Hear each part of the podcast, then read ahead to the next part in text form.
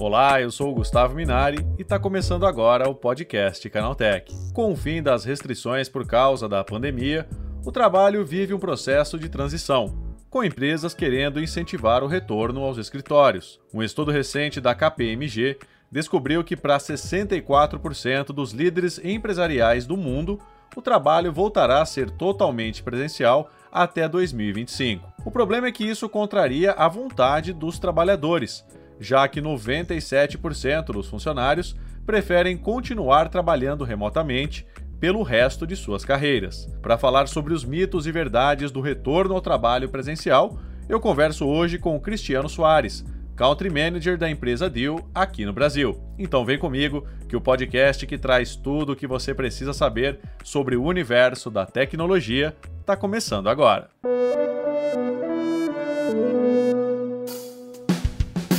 Olá, seja bem-vindo e bem-vinda ao podcast Canaltech o programa que atualiza você sobre tudo o que está rolando no incrível mundo da tecnologia.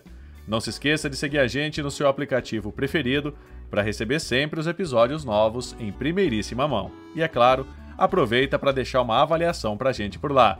Diz aí o que, que você está achando do podcast Canaltech. Combinado? Então vamos ao tema de hoje.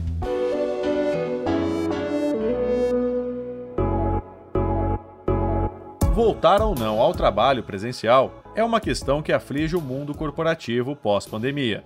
Essa vontade das empresas de retornar ao escritório pode ser explicada pelo fato de que gestores associam o trabalho remoto à baixa produtividade e a um relacionamento ruim entre as equipes. Mas será que isso é mesmo verdade?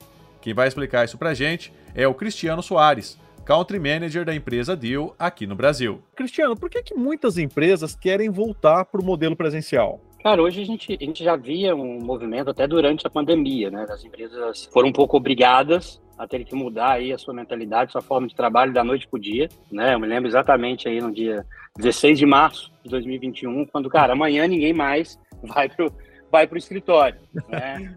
Agora você imagina isso, quando você está aí com duas, três pessoas, cinco, dez, você ainda consegue fazer de forma rápida. Agora imagina uma empresa aí, 300, 400 mil, 2 mil funcionários e você tem que se adaptar de forma tão rápida. É um baita choque. É, quando você se prepara para isso, a empresa vai planejando essa, essa migração, tirando aquelas que já nasceram nesse formato, Cara, é muito difícil a adaptação. Né? Com certeza. E que eu vi foi que a expectativa das empresas era, cara, acaba logo né? essa pandemia para voltar todo mundo para cá. É, os, os, gestores não sabiam como gerir as pessoas às distâncias, as pessoas não sabiam como trabalhar, não tinha estrutura, né, muitas vezes em casa para poder trabalhar à distância. E no meio de uma pandemia, né, as pessoas isoladas, sozinhos, vários problemas aí é, é, psicológicos que estavam aparecendo. E acabou que a gente durou dois anos, né? E o que acontece quando você passa por um processo forçado e fica tanto tempo nele? A gente se adapta, uhum. né? Então, de um lado, você vê que os profissionais se adaptaram, né? A gente tem é, uma pesquisa que fala que 97% aí dos funcionários, eles gostariam de continuar trabalhando por toda a carreira, isso foi uma pesquisa até da, da Buffer, né? Eles gostariam de continuar durante toda a carreira trabalhando como remoto, uhum. né?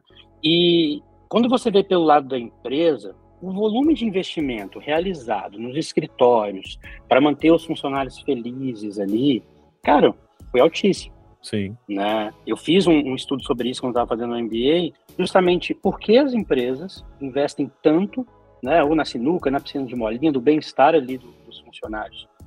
Eles investem sem ter nenhum número que justifique esse investimento. Você Sim. tem uma sensação mas você não tem nenhuma prova, nenhuma pesquisa que fala, cara, eu colocar uma sinuca, uma pesquisa de bolinha, um ambiente de descanso, isso aumenta a produtividade. Uhum. Mas mesmo assim eles investiram, porque estava todo mundo próximo, todo mundo junto, ou seja, tem aquele, aquela cultura de, cara, todo mundo junto eu consigo criar uma cultura forte. Sim. Né? As pessoas próximas, uma se conecta com a outra. E hoje, no trabalho remoto, a gente tem várias pesquisas mostrando a eficiência e a eficácia das pessoas trabalhando remotamente, né, sem perder a qualidade. Né? Quantas empresas não cresceram, continuaram crescendo durante a pandemia, mesmo trabalhando remotamente. E hoje, essas empresas querem realmente resgatar e voltar isso porque eu acho, é, eu acredito que ainda nós não estão confortáveis com esse modelo de gestão.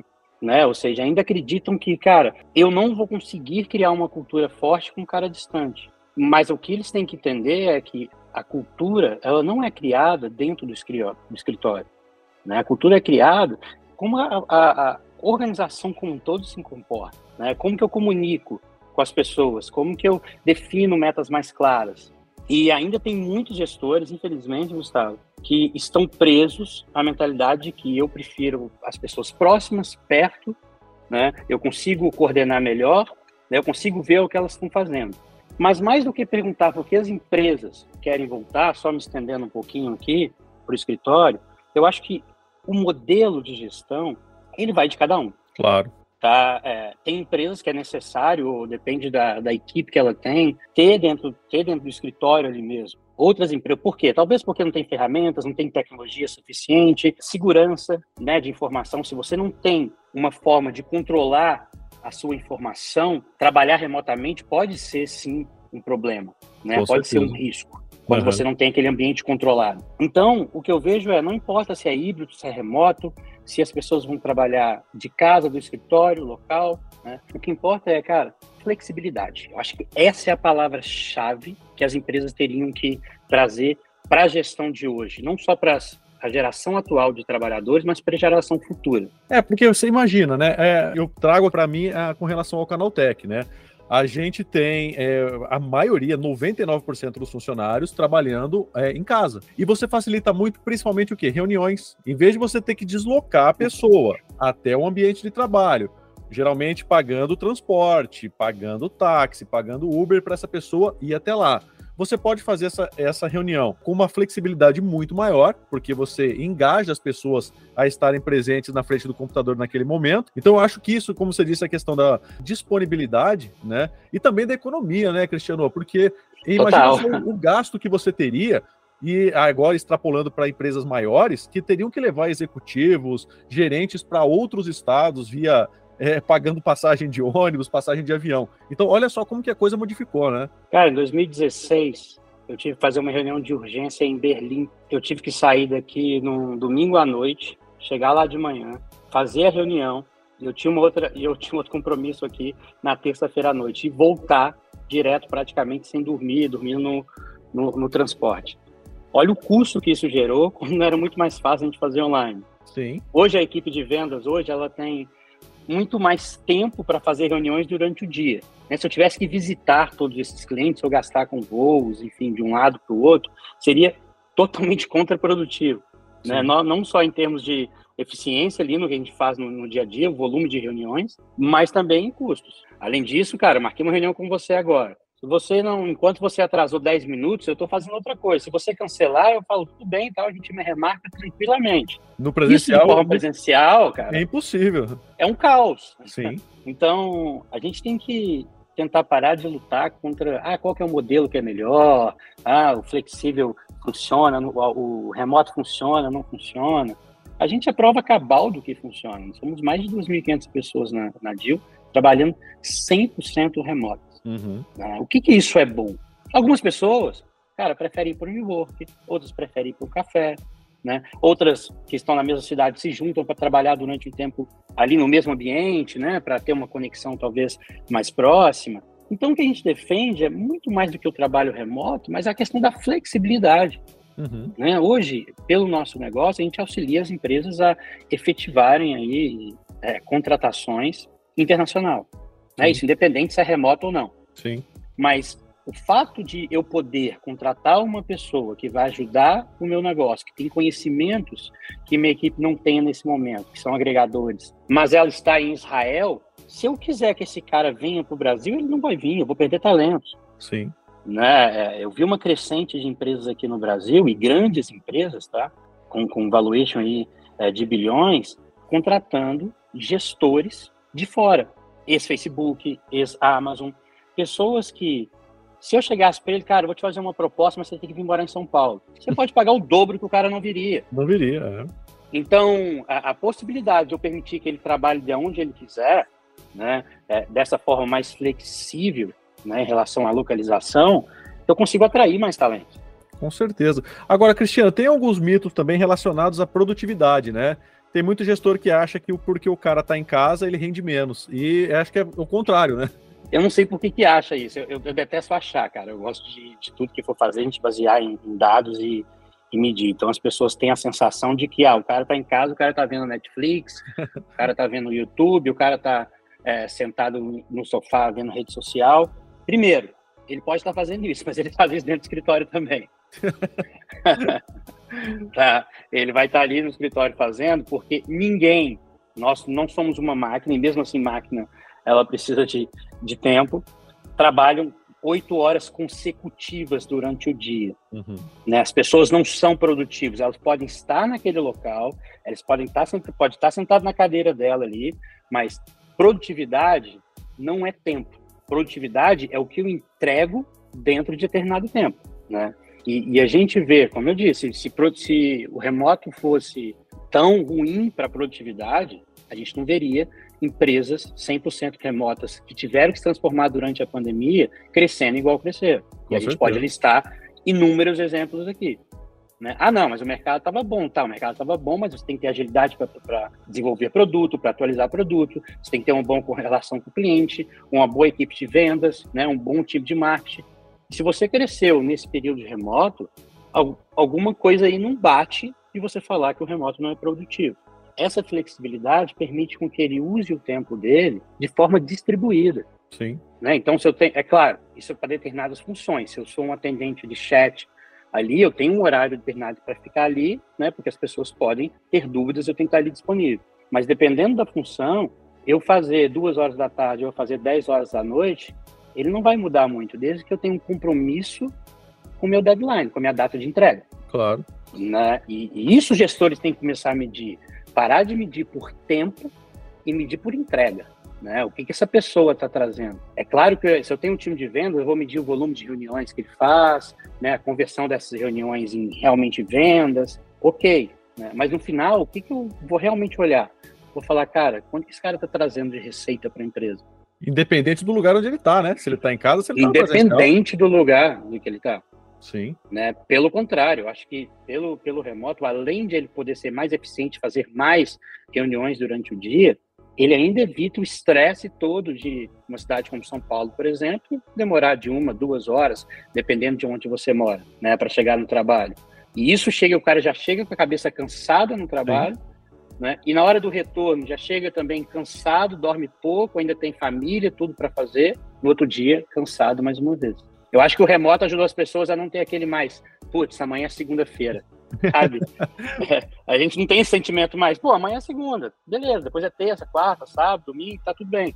Tá certo. Agora, Cristiano, para a gente já encaminhando para o final, a gente pode dizer hoje que o trabalho remoto ele funciona, né? Sim, total. Né? O trabalho remoto funciona, o trabalho flexível funciona. Eu vi, vi uns números que dizem que em 2021, cerca de 44% da, das empresas trabalhavam de forma híbrida. E hoje, é, esse número já chega, no final de 2022, já chegou a 56%. Então, a gente vê aí um, um crescimento dessas empresas se adaptando, muito mais pela pressão do trabalhador do que da vontade da, próxima, da própria empresa. Né? Mas isso acontece, ele realmente funciona Claro, desde que os gestores, a empresa, né, eles saibam gerir remotamente. Tem as ferramentas certas, né, tem uma comunicação é, assíncrona. Né, eu não, não posso chegar para o Gustavo e mandar, Gustavo, preciso disso, me responde agora. Não, a continuação assíncrona é, Gustavo, me mande isso até amanhã, tal hora. Na hora que você ver a mensagem, você vai ver, você vai mandar. Né, você sempre objetivo, direto, claro. E o mais importante, expectativas devem ser muito bem alinhadas no remoto, mais do que no presencial. Tá certo, Cristiano. Obrigado pela tua participação. Bom dia para você, hein? Valeu, Gustavo. Um abraço e sucesso aí. Obrigadão, valeu. Tchau, tchau. Tá aí, esse foi o Cristiano Soares, Country Manager da empresa Deal aqui no Brasil, falando sobre os benefícios da manutenção do trabalho remoto pós-pandemia. Agora se liga no que rolou de mais importante nesse universo da tecnologia no quadro Aconteceu Também.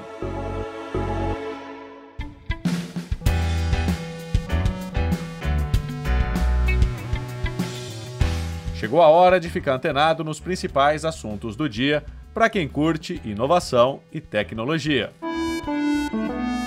A Samsung segue os passos da concorrência e já desenvolve uma ferramenta de inteligência artificial própria. A gigante sul-coreana pode lançar em breve a sua alternativa para brigar com ChatGPT, Bing Chat e Bard. O serviço também deve ajudar na produção de hardware inteligente na companhia, como chips, placas e aparelhos. A princípio, a solução seria privativa, usada apenas nos procedimentos e rotinas da Samsung.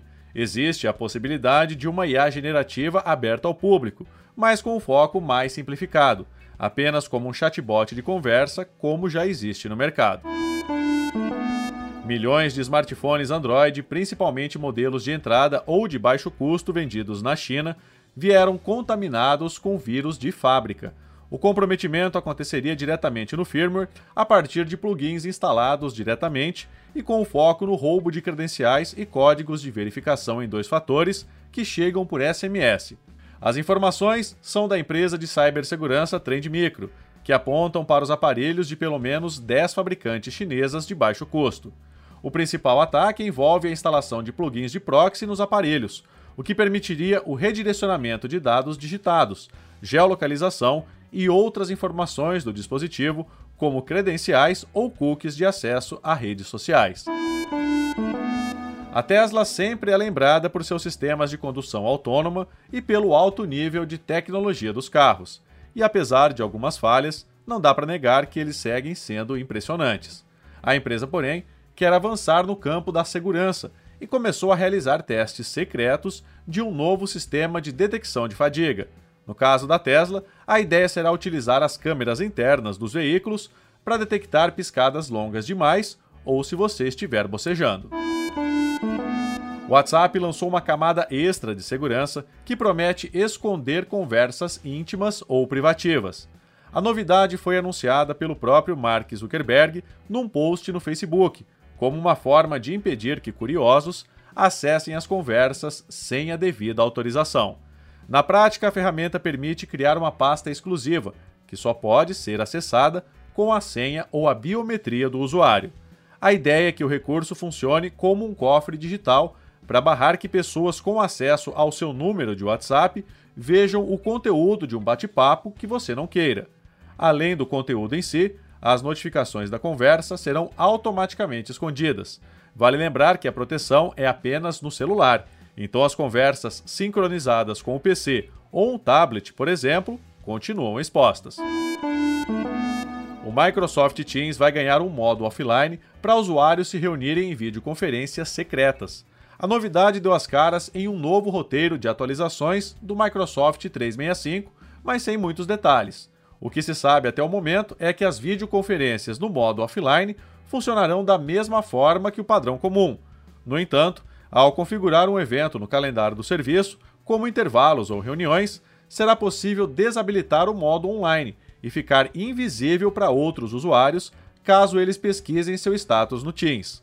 Ainda segundo o roteiro de atualizações, funções como chat e qualquer outro recurso que permita compartilhar o status de uma reunião não estarão presentes no modo offline. A intenção é que o evento não vaze e fique restrito somente à videoconferência em si. Daí, com essas notícias, o podcast Canaltech de hoje vai chegando ao fim. Lembre-se de seguir a gente e deixar uma avaliação no seu aplicativo de podcast preferido.